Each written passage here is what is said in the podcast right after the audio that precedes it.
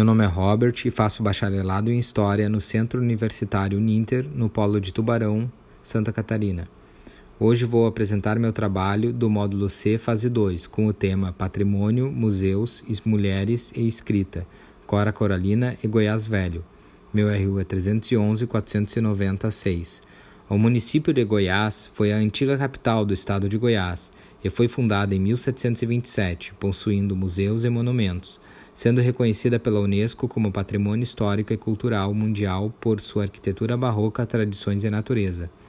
O Museu de Cora Coralina foi fundado por iniciativa de parentes e amigos da escritora, que em 1985 deram início à associação com esse objetivo, inaugurando em 1989, contando com acervo doado pela família.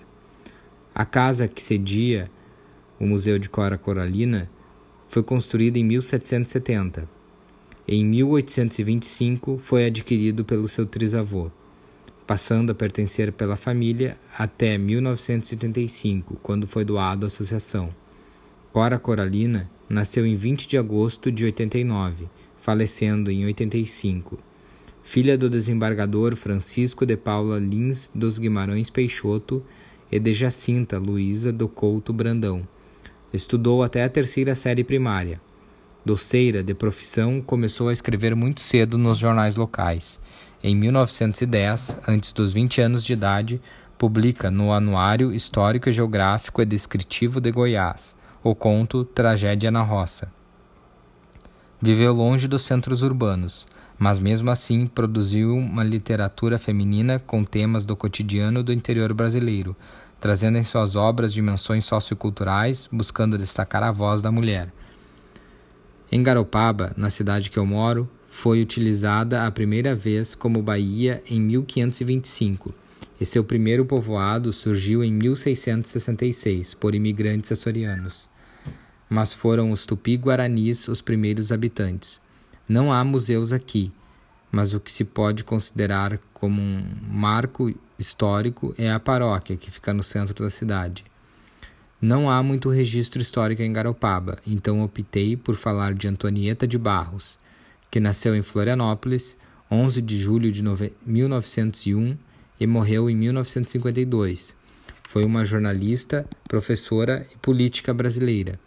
Era filha do jardineiro Rodolfo e da lavadeira Catarina. Ex-escrava de um proprietário de terra, sua mãe, a abolição havia sido promulgada apenas 13 anos, 13 anos antes do nascimento de Antonieta. Sua mãe trabalhava na casa de um político, Fidal Ramos, pai de Nereu Ramos, que viria a ser vice-presidente do Senado e foi o único catarinense a assumir a presidência da República. Foi a primeira negra brasileira a assumir um mandado popular, tendo sido pioneira e continuou sendo a única até 2012.